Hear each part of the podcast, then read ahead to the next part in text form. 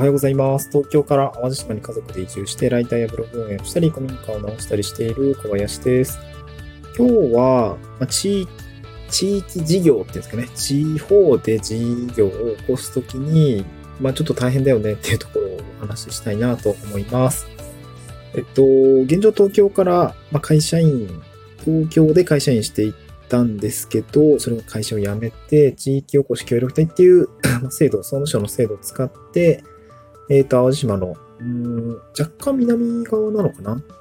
の、まあ、あの、集落ですね。まあ、中央部の洲本市ってところにいるんですけど、中、その南の方の、まあ、集落にですね、お世話になってるんですけども、まあ、そこで、えー古民家を直したりとか、まあ地域事業ですね。そこにはまあ飲食店ですね。僕の友達が飲食店やっていたりとか、えー同じくお友達が、えっ、と、地域産業っていうんですかね。うんと、原木椎茸の軽業という形で、まあ自分で加工食品にしたりとか、まあそのまま生で販売したりとかっていう感じで事業を今ね、みんな駆け出しでやっている。レストランも開業して2年、3、2年半ぐらいかな。えー僕の友達も経業してもう2年、1年半ぐらい経つのかな。そういうような感じで自分も含めて全員ベンチャー企業みたいな、個人事業主みたいな感じの状況の、まあ少し珍しい集落になるのかな。事業者、若手事業者が揃いも揃ってみんな移り、移っ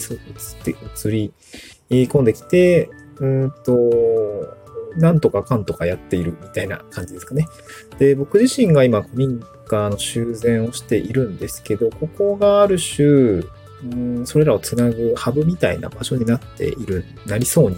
になっていると、まあ、な、そのようにするためにちょっと構想を描いて古民家を直しているっていう感じもありありありますね。うん。で、今考えていることとしては、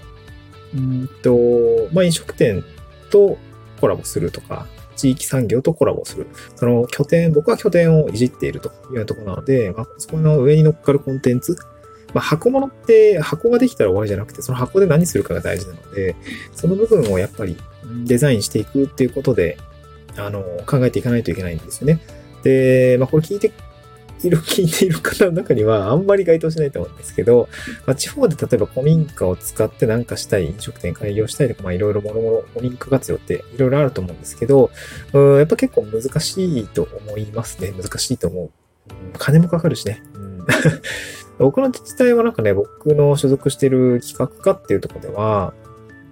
みんななぜか3人ぐらい単位いるんですよ、全員古民家いじってるっていうような感じですごい状況なんですけど、まあ僕が先陣切ってやっているので、まあ何らかの成果は出したいなとは思ってます。で、古民予算もめっちゃ頑張って取って、まあその、そのスーパー公務員の自治体職員の方が素晴らしい働きをしてくれていて予算があって、まあそこで工事の、えー予算、予算が取れてるって感じで、本当に価値しかないんですけど、その予算を使ってどのようにデザインしていくかっていうような感じなんですけども、もうね、えー僕も3年目ということで仕上げの年なので、えーぼちぼち ちゃんと動かさんといかんなっていうところなんですけど、まあ、1年目、2年目という形で順々とこう工事進めてきて、今年3期目なんですけど、まあ多分工事、あの、まあ順調に、あの計画はもう最初の1年目でガーンと立ってたんで、もう淡々とやっていくだけなんですけど、えーっと、拠点として、まあ人が集う場所だったりとか、止めるってこと、まあ僕のその、本家みたいな、本家、本本本屋？違うな、えー母屋か。のとこではできるかなっていうような状況になってきました。で、まあ実際にはもう少しは、あの、隣の離れの部分に、建、建屋があるので、そこの部分を直して、やっぱりこう、広く、集落で泊まれるみたいな状況にしていきたいなと思ってるんですけど、うん、やっぱ、古民家をいじるってすごくやっぱ大変で、うん、地道な作業が ありますね。僕自身も、え1年目はまだライターもやってなかったし、まあフルコミットしてたんですけど、うんと、まあ、あれだよね、その整理、荷物整理だったりとか解体も全部自分でやらないといけないですすっげえ大変なんですよね。もうそれだけで、えー3、4ヶ月かかるような作業だったりもしましたね。まあ今はやっとこう整理して物がなくなってみたいなところがありますね。ただ倉庫もやっぱりまだ、そう倉庫もあるんですけど、倉庫もまだちどちらかってる状態で、あーまあ、ぶっちゃけどうだろう。あもっとこう力入れてやらないと 片付かないんじゃないかなと思っていて、まあ僕も残りの半年で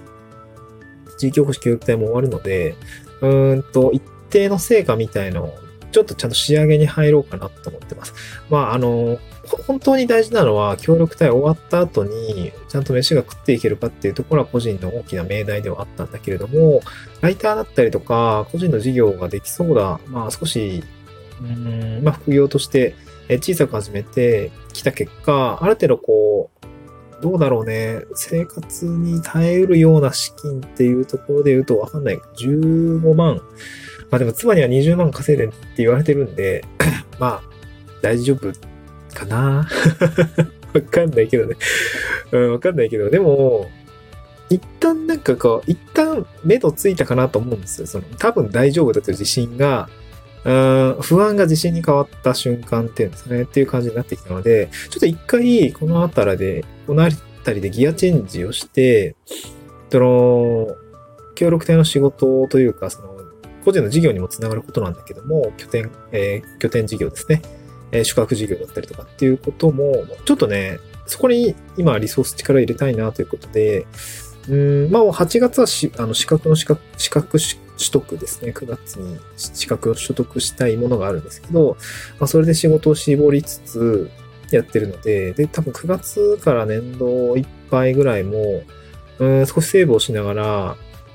まあ、継続のお仕事もあるので、最低限やりながら、ちょっとその、古民家の事業だったりとか、まあ、本来、本業って言ったらあれなんですけど、なんかこう、面白い側の仕事にもう少しリソースを割きたいなと思いました。若干その、どこまでできるかわかんないですけど、まあ、古民家の整理だったり、まあ、場所の整理みたいなところですね。力を入れてやっていきたいなと思いました。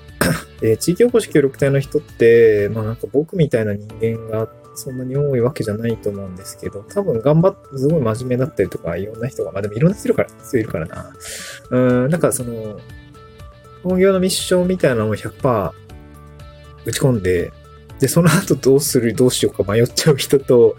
まあ、後々のことも考えて自分の事業を走らせつつ、なんかそっちの方が軌道に乗ってきちゃったから、まあ、本来まあそこにね、移住定住するっていうのが本来のミッションなので、ミッションっていうか、まあ、命題というか、なんていうの、そこが一番重要なので、まあ、それでもいいよってことで、まあ、途中でこう、辞められる方もいるし、まあ、3年間とりあえず全うして、うん、その場に続けるみたいな方もいらっしゃいます。うん。で、僕の場合は、あの、まあ、後々のことを考えてという形でちょっと大幅にこう時間をうまく割きながらやってきたんですけど、まあ、ある程度この2年半、2年3ヶ月ぐらい経った時点で、まあ、多分3年後多分一定程度飯は食えそうだなっていう目処がついたんで、まあ、ちょっと今一度ですね、うん、地域福祉協力隊の古民家の話だ、あの、事業だったりとか、ちょっとまだね、積み残し、計画はしたんだけど、積み残している仕事が結構あって、その部分しっかり仕上げていきたいなというふうに思っていました。うん。なんかその方が綺麗だよね。仕事として。うん、なんかどれもこれも中途半端なのは少し嫌だなと思ったので、うーん、なんかね、ちょっとギアチェンジしていきたいなという雑談のお話でございました。全然ね、具体的なんやねんって 感じにはなっちゃうんだけど、うーん、なんかね、まあまあ、3連休で、あれですよね、多分聞いてる人も少ないんで、うーん、古民家の発信とかがね、ちょっと増えるかもしれないかなっていう感じですね。ちょっとインスタとかもちょっと動かしていきたいなとは思いましたという話でございました。ちょっとライターのお仕事とかもデザインの仕事とかも、もしかしたら多分細々になっちゃうかな。うん、まあ人生ほら、なんかいろいろタームがあるじゃないですか。今はこれやる時期だなとか、こっち認識が向いてる時期だなとか、うん、なんか僕もそういう時期、うん、なんか割とこう継続して淡々とずっとやっていくってことは、あの割と得意な方だとは思うんだけど、うん、ちょっとギアチェンジするタイミングかなと思ったので、スパッと、えー、ギアチェンジしたいなと思いました。もう自分のために言ってます。はい。聞いてくださってありがとうございました。失礼します。